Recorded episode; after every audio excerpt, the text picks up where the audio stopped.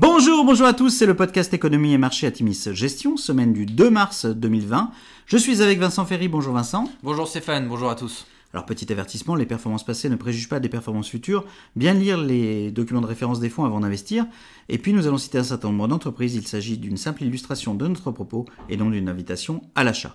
Alors cette semaine nous avons titré Chute libre avec un gros point d'exclamation. C'est vrai que l'expansion du coronavirus hors de Chine, en Italie, en Corée du Sud et en Iran notamment, a insufflé un vent de panique chez les investisseurs. Les marchés enregistrent ainsi leur pire semaine depuis 2008. Il est vrai que les projections économiques deviennent alarmantes avec un PMI manufacturier chinois qui s'effondre à 35,7 en février contre 50 en janvier. L'expansion du virus en Europe et les premières annonces de chute brutale de CA ou de rupture dans la supply chain ne vont pas rassurer. Les grandes entreprises qui ont l'honnêteté d'avertir les marchés quant à l'incapacité d'atteindre leurs objectifs pour le trimestre sont particulièrement sanctionnées. Il en va ainsi d'Apple, de Mastercard, de Microsoft ou de PayPal cette semaine. Nous suivons toutefois avec attention les nouvelles en provenance de Chine. L'expansion du virus semble y avoir passé son pic et des acteurs comme Apple ou Starbucks rouvrent leurs points de vente.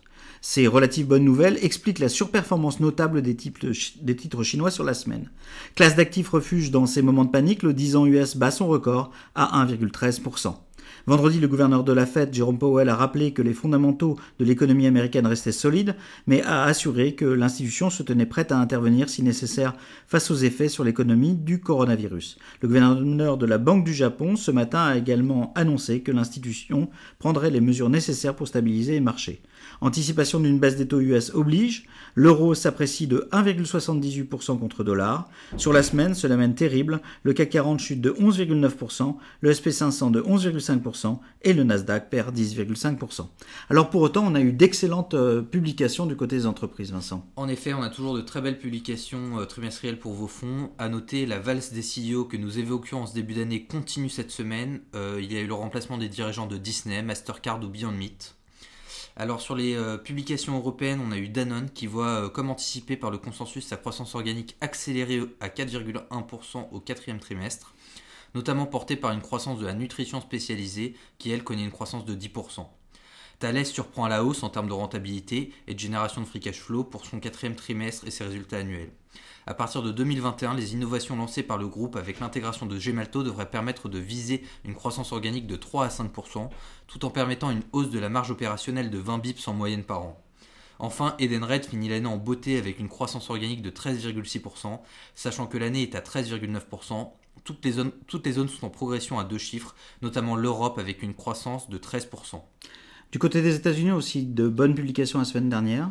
Aussi, en effet, aux États-Unis, on a eu de très bonnes publications. Home Depot rassure les investisseurs avec un très bon quatrième trimestre. Home Depot annonce un bénéfice net de 2,5 milliards de dollars, soit un bénéfice par action de 2,28 dollars, battant de 17 cents le consensus. Tandis que le chiffre d'affaires, lui, est à 25,8 milliards de dollars, en croissance de 5,2 en comparable. De son côté, Square publie aussi d'excellents résultats de fin d'année. En excluant le bénéfice de la cession de caviar, le groupe réussit à surprendre à la hausse le consensus avec un bénéfice net de 23 cents contre 21 anticipés. Et sur la top line, le groupe affiche une croissance de 41% à 1,31 milliard de dollars contre une anticipation du marché à 1,19 milliard de dollars.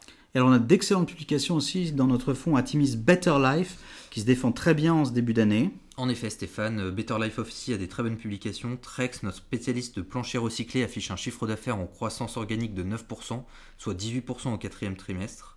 Et Teladoc affiche un chiffre d'affaires en hausse de 27% à 156,5 millions de dollars. C'est surtout l'EBITDA qui constitue la plus grosse surprise à 15,2 millions de dollars contre 5,8 attendus par le consensus.